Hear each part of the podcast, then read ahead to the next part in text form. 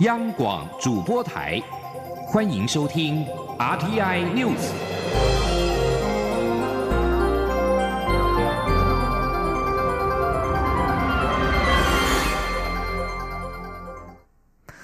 各位好，我是张淑华，欢迎收听这节央广主播台提供给您的 RTI News。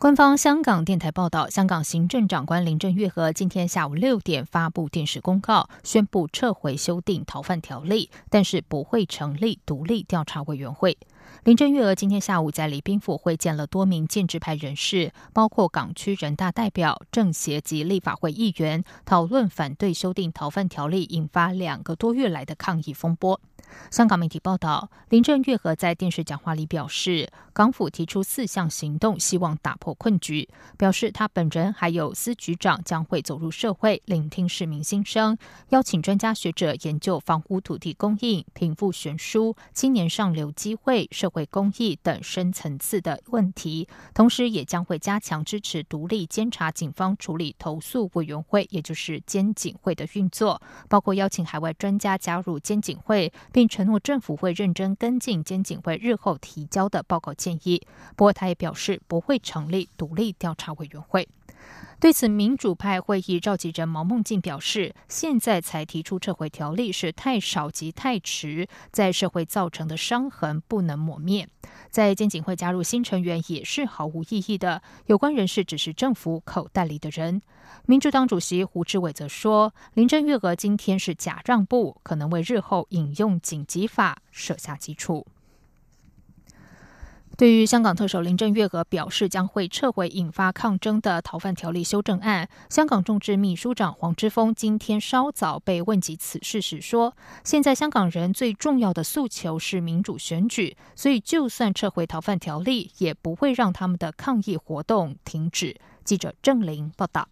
香港众志秘书长黄之锋、立法会议员朱凯迪、学联前副秘书长陈敖辉三号访台，陆续拜会时代力量党团及民进党。黄之锋等人四号前往立法院拜会立法院副院长蔡其昌，交换对香港反送中事件与民主化运动等想法。对于香港特首林郑月娥可能撤回逃犯条例，黄之锋表示，香港人最终要求的是民主选举，同时也期盼港府不要再对香港人提告。因此，即使条例撤回，抗议活动也不会停止。在过去两个多月里面，有一一千二百人被抓，有超过一百人被提告，包括我在内，我们完全感受到香港怎么样变成一个百事恐怖、跟一个警察全面控制的地方。所以，其实我们最终要求的，就是现在已经不是土法条例的问题，也不是反不反送中的问题，而是香港人。有没有钻研？香港人有没有能力可以选自己的特首，选自己的议员，去确定我们香港自己的未来？对于是否希望台湾制定难民法给予协助，黄之锋则说，任何政策法规能帮助来台湾的港人，对这个事件的确有正面影响。但现在最关键的就是十月一号前的周末，希望台湾社会能站出来支持香港，因为港府一方面说要撤回逃犯条例，另一方面却又说考虑动用紧急法，因此希望台湾能透过抗议行动，对香港争取民主选举运动表达支持。蔡其昌会后受访时则说，会面过程主要。是交换意见，香港的朋友没有对修难民法特别提出请求，主要是针对若港人需要协助，台湾能否利用现行法规，如港澳条例等给予帮助。我想站在呃人道的立场，站在台湾跟香港这个地理位置的关系，那我想只要对国家的安全没有疑虑的。我们都应该尽量来协助嘛，我想这个都是我们一贯的立场。与会的民进党立委吴思瑶也说，现在有三名在台求学的港生因为遭逮捕，无法回台继续学业，他也会责成教育部基于保障学生的受教权，提供保留学籍、住宿安排等必要协助。央广记者郑玲采访报道。正在台湾访问的香港众志秘书长黄之锋等人，今天拜会了台北市议会时表示，对于支持香港争取民主，应该跨越台湾的党派。这几天希望能够跟台湾跨党派的人士交流。此外，九月底各地会串联举办声援香港活动，也呼吁台湾民众支持。此外，黄之锋并且呼吁台湾制定难民法，协助港人。对此，蔡英文总统今天表示，台湾非常支持香港人民追求自由民主，但是不会介入。如果香港人民需要人道协助，台湾现行法律也已经有足够基础，可以提供必要协助。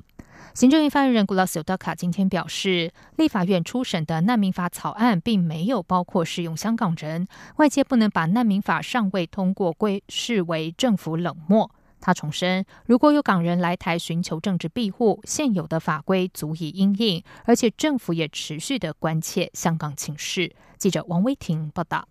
香港众志秘书长黄之锋呼吁台湾制定难民法，台湾是否会三读通过难民法引发讨论。行政院发言人古勒斯尤达卡四号表示，立法院已经初审难民法草案，其中包括政院版本。外界不能把没有通过难民法视为是政府冷漠不处理。古勒斯说：“大家不能把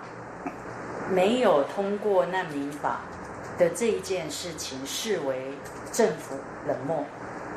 跟不处理，这完全是两件不一样的事情哦。哦，那民法的审议，我们一再的讲，这已经在立法院，行政院的立场就是必须要尊重立法院的审议。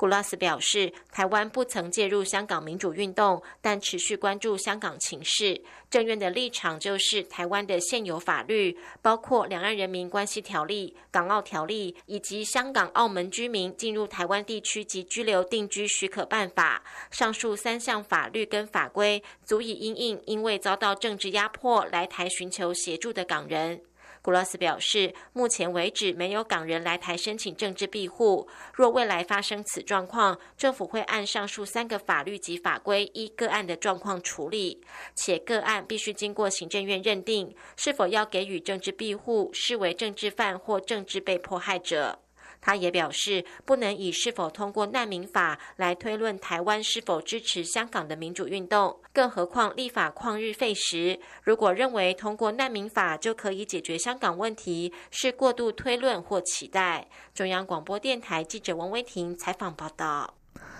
接下来关心的是，中国在去年爆发非洲猪瘟的疫情之后，以一年的时间在东南亚迅速传播。目前，除了菲律宾还没有向世界动物卫生组织通报之外，累计亚洲已经有七个国家正式确认有非洲猪瘟的疫情。台湾非洲猪瘟中央灾害应变中心今天举行第十二次会议，指挥官农委会主委陈吉仲表示，由于疫情相当严峻，为了超前部署，农委会近期计划针对全亚洲国家来台旅客。手提行李百分之百全面检查。记者陈林信宏报道。截至今年八月三十号，近一年来，非洲猪瘟在亚洲共有七个国家爆发疫情。根据这些国家向世界动物卫生组织 （OIE） 通报的情况，中国有一百五十九例，越南六千零八十三例，柬埔寨和蒙古都是十多例，辽国九十四例，北韩和缅甸分别维持一例和三个案例。至于菲律宾，虽然没有向 OIE 通报，不过农委会根据往返的台商消息，菲律宾在八月十八号传出有。非洲猪瘟疫情，农委会也在八月十九号针对来自菲律宾的旅客实施手提行李全面检查。目前手提行李全面检查，除了爆发非洲猪瘟疫情的国家，临近高风险的国家地区也都被农委会纳入，目前共有十二个。根据农委会的统计，实施手提行李百分百检查的入境旅客，目前占淘机入境旅客六成。由于东南亚疫情越来越严峻，农委会也正规划是否针对全亚洲国家的入台旅客实施手提行李百分之百检查。农委会主委陈吉仲说：“柬埔寨、辽国许多国家边境非常接近的，那他们那些可能的邻近的国家，就是最。”高的风险的可能的国家，所以各位可以看得出来，我们针对十二个国家地区里面有做所提行李百分之百，不代表这十二个国家地区是百分已经是会做猪瘟的地区，所以你去看这个国家，大概就可以了解，那个就是可能未来会被会做猪瘟病毒影响的这些国家。目前还未执行手提行李百分百检查的国家，在东北亚有日本，东南亚则有马来西亚、印尼、汶莱和新加坡等国，南亚则有印度、巴基斯坦、尼泊尔等。农委会表示，目前淘机在尖峰时段一小时需检查两千九百人次的手提行李，不过以目前所设置的 X 光机和人员的量能，可达每小时检验四千人次。因此，如果扩大手提行李检查，也不会对游客造成影响。中央广播电台记者陈林信红报道。工具机业者受到美中贸易战影响严重，传出有厂商休无薪假的情况。政务委员龚明鑫今天表示，工具机业明年将会有新台币一百亿的商机，包括台商回流的采购需求、技职学校机台太旧换新，以及国营事业机器设备更新等等。他也说，经济部近期就会推出协助工具机产业的应应方案，协助业者渡过难关。记者王威婷报道。美洲贸易冲突升温，工具机业者已经遭受冲击。传出有业者已经在放五星假。政务委员龚明鑫四号表示，工具机的主要市场在中国，目前台湾以工具机和机械业受美洲贸易战影响最巨，石化产业也密切观察中。龚明鑫表示，政府针对受冲击的产业启动应应策略，工具机产业明年估计有一百亿元的商机，主要来自台商回台的采购需求、技职学校机台太旧换新以及国营事业设备更新，且明年去东南亚布局的企业也可能会有采购需求。龚明鑫说：“那那个一百多亿大概是会包含提到那个台商回台的一些盘点，他们需要。”那既然这个时候我们就可以启动，就是说，那这些学校的实习的这个呃机台可不可以有一个更新？国营事业有一些的机器设备，它也要做一些更新。龚明鑫表示，政府将协助媒合工具机业者与回流台商业者，如要在这段期间进行员工教育训练，政府也会提供相关津贴补助。他说，经济部近期内就会提出协助受美洲贸易战冲击产业的完整应应方案。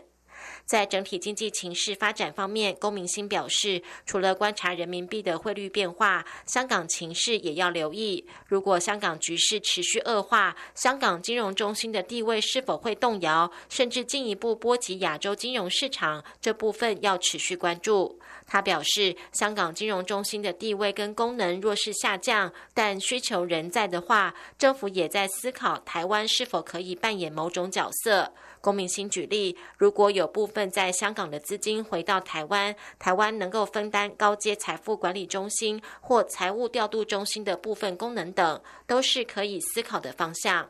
针对前行政院长陈冲指出，对美贸易顺差过大，台湾有可能会被列为汇率操纵国的风险。龚明鑫表示，央行跟美国财政部有密切沟通，且台湾做的就是将供应链移出中国，美方不至于反向思考。他也说，政府陆续向美国购买重大机器设备，包括半导体业，还有军购等，对台美的贸易平衡有帮助。龚明鑫表示，台湾不可能因为担心被列为汇率操纵国，就减少对美出口。中央广播电台记者王威婷采访报道。对于前行政院长陈冲示警，台湾恐怕被列入汇率操纵国观察名单。工商协进会理事长林柏峰今天指出，相信中央银行会妥善应应，碰到问题就要解决。而远东集团董事长徐旭东则是直言，台湾并没有操纵汇率。在外电消息方面，南韩产业通商资源部今天在官方脸书表示，南韩战略货品进出口告示修订案将日本移出白名单，主要是在加强出口管理，并非报复措施。南韩在八月时将日本归类为享受出口手续简化待遇下降的甲二类，也是唯一被列为待遇下降的国家。韩国联合通讯社指出，南韩政府公开征求修订案意见到九月三号，而日本是于三号的晚上十点左右提出意见，表示修订案的依据和细节内容如果没有明确说明就进行实施，是属于任意报复措施，并要求韩方就修订告示的理由给予回复。对此，南韩产业通商资源部指出，这项修订主要是加强出口管理并改善制度，而且针对有违国际出口管控制度、难以进行国际合作的国家加以另行分类。报道指出，在二十天意见征集结束之后，修订案将经审查于九月份生效。不过，产业通商资源部表示，如果日本政府提出要求，韩方将随时展开对话。这里是中央广播电台台湾之音。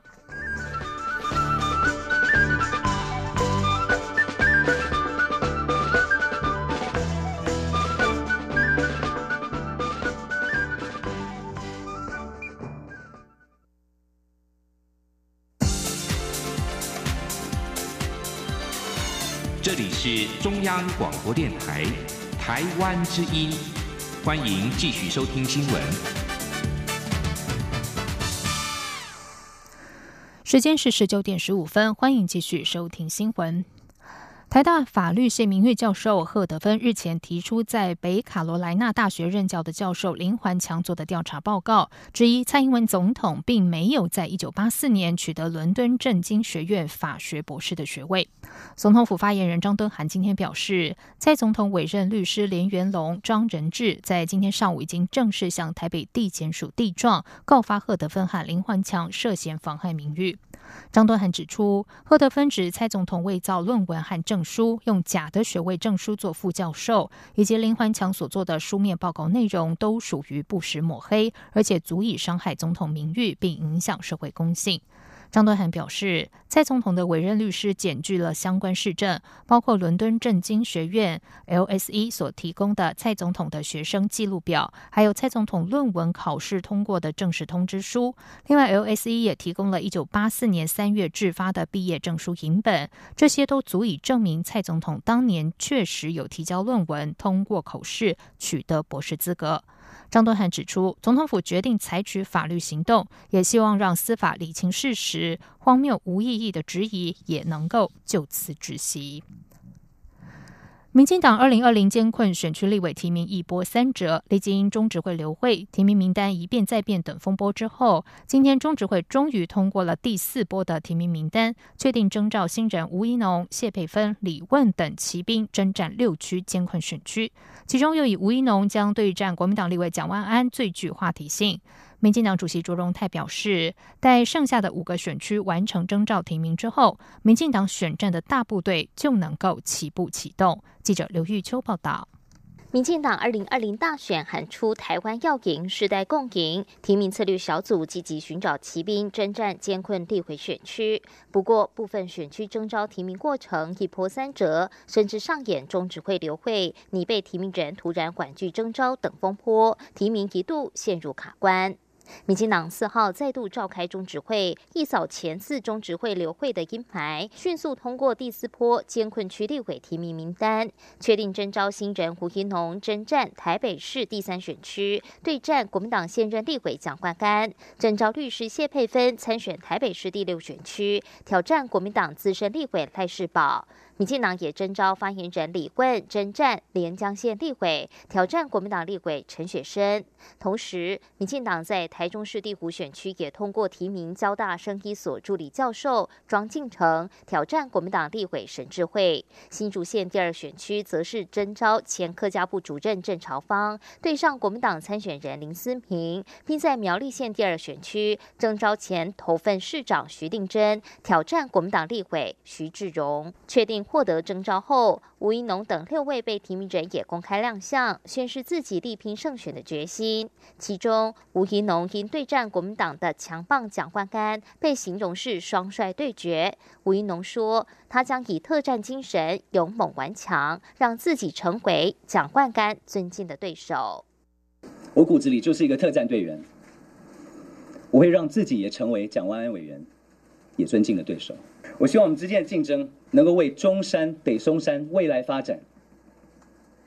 创造一项正向的辩论。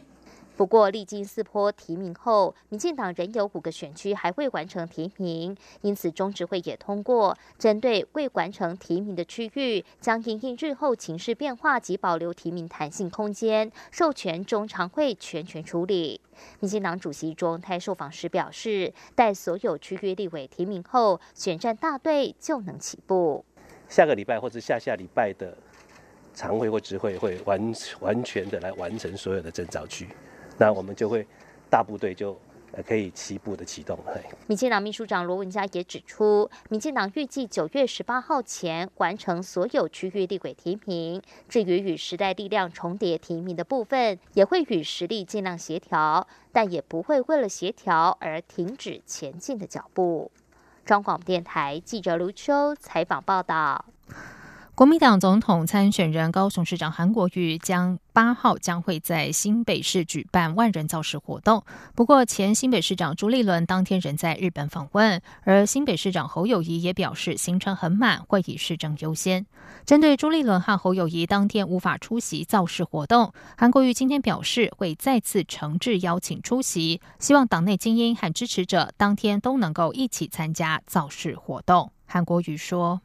呃，我们都会诚挚的邀请。我们希望九月八号新北市的有一些呃政治领袖啊、精英啊，还有党内的先进，大家一起来参与。也希望支持韩国瑜的好朋友也一起来，我们一起来呃参与九月八号这个造势大会。我会诚挚的再邀请，好吧？另外，国民党立委提名布局倒数。国民党中常会今天下午通过提名前党主席洪秀柱出征属于深绿选区的台南市第六选区，对战民进党立委王定宇。此外，常会也通过新北市三重区不提名，该选区同样属于深绿的优势选区。国民党将政党合作，礼让无党籍市议员李翁月娥挑战争取连任的民进党立委于天。国民党目前已经完成七十一个选区七十三人的提名作业，只剩下四个选区尚未提名，包括台中市第一选区、台中市第三选区、嘉义县第二选区，还有金门县的选区。台北市长柯文哲三号在一场专访中自称还是墨绿，并表示自己讨厌外省人。柯文哲今天受访时进一步说明，他出身二二八家族，小时候家族氛围就是很不喜欢外省人。但二二八已经过去了七十年，所有仇恨可以让他过去。对于被批操弄省级对立，柯文哲说自己是最没有省级对立的人。记者欧阳梦平报道。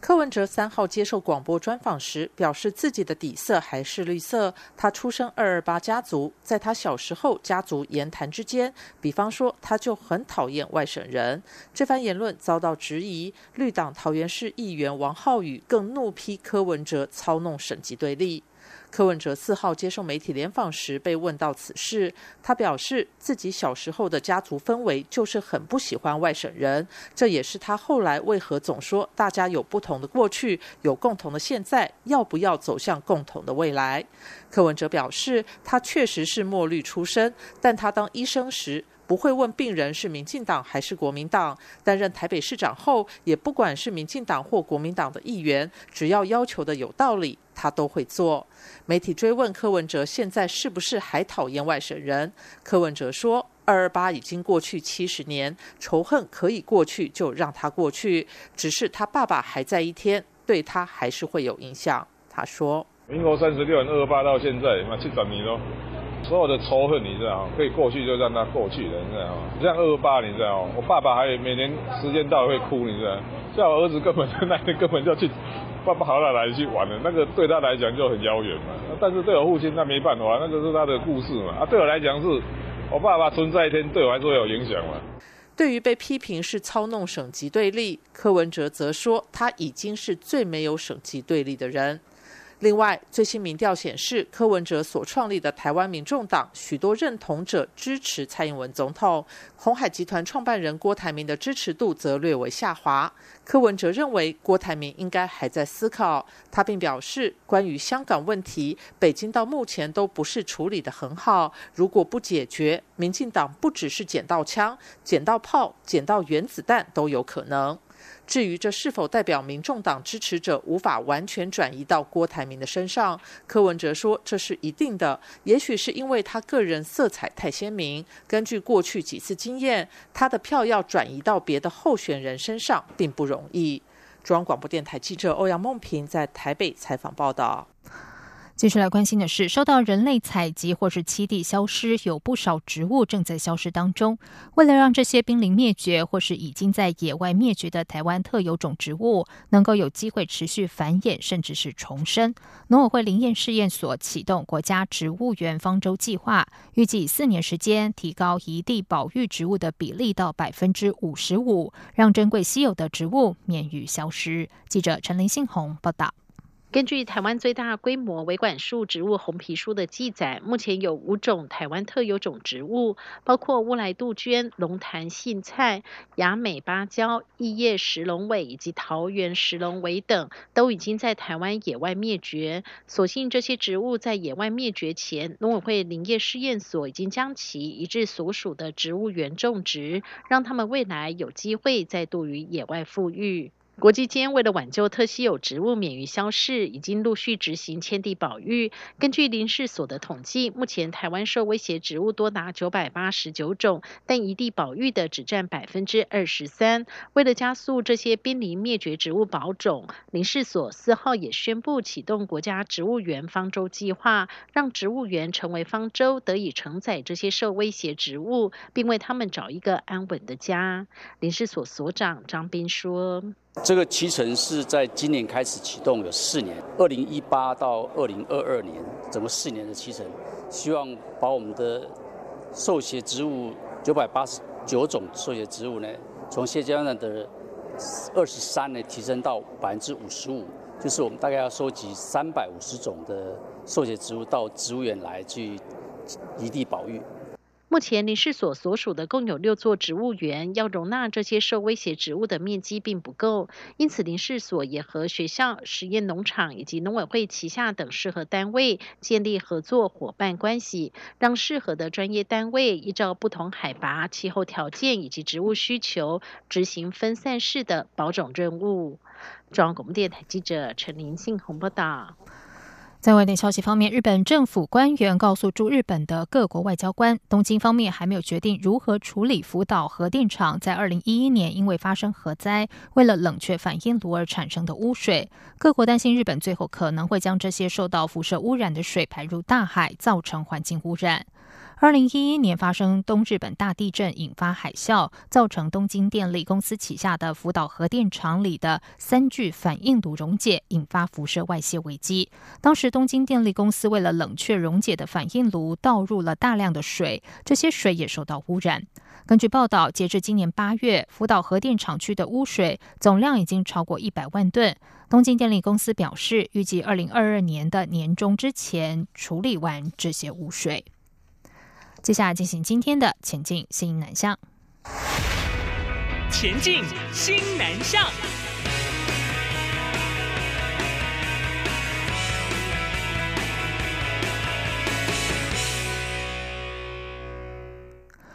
为了向国际行销台湾优质医材产品，新竹科学园区管理局、台湾医材同业工会等产官学研机构组成台湾代表团，将前往泰国参加亚洲国际医疗展。两年一次的泰国亚洲国际医疗展是泰国和东南亚指标性的医疗展会。今年台湾代表团将和泰国医疗产业相关机构及重要买主交流，强化台泰双方未来医材产业合作机会以及投资关系。这次代表团也特别安排台湾医疗器材贸易洽谈会，让台湾医材厂商进行产品发表，期盼未来能够有更多厂商可以透过驻馆和驻地的关系，加速掌握泰国医疗市场趋势，还有投资环境，带动我国医材产业的新南向发展，将台湾的品牌推向世界舞台。外交部二零一九国际青年大使交流访问团在日前在吉隆坡举办了台湾之夜，融合台湾风土人情和产业特点，呈现各种精彩表演，博得了满堂彩。在三号晚间的台湾之夜，包括驻马来西亚台北经济文化办事处副代表尹新恒、外交部国际传播司大使回部办事张继平、马来西亚台商总会名誉总会长陈伯雄都出席。有二十四名青年大使透过台湾人文科技等等的主题，编成短剧和舞蹈，宣扬台湾各种特色，以及推动台湾旅游。担任青年大使的台北基督学院基督教博雅学系大四生邱慕表示，这次能够前来交流，让他有机会见证马来西亚种族和谐融合，尤其在街道能够看到各种语文的招牌，对他而言是文化冲击。东吴大学国际贸易学系大二生许丹婷透露，这次印象最深刻的是到慈济担任义工，去国会参访，还有和青年议员交流，让他学习到不同政府运作和人文风俗。二零一九国际青年大使交流计划访问团在马来西亚逗留六天，参观吉隆坡，参访国会，拜会马来西亚留台校友会联合总会，参观《新洲日报》和参与讲座，并且和马来西亚的青年一起交流。以上新闻由张旭华编辑播报，这里是中央广播电台台湾之音。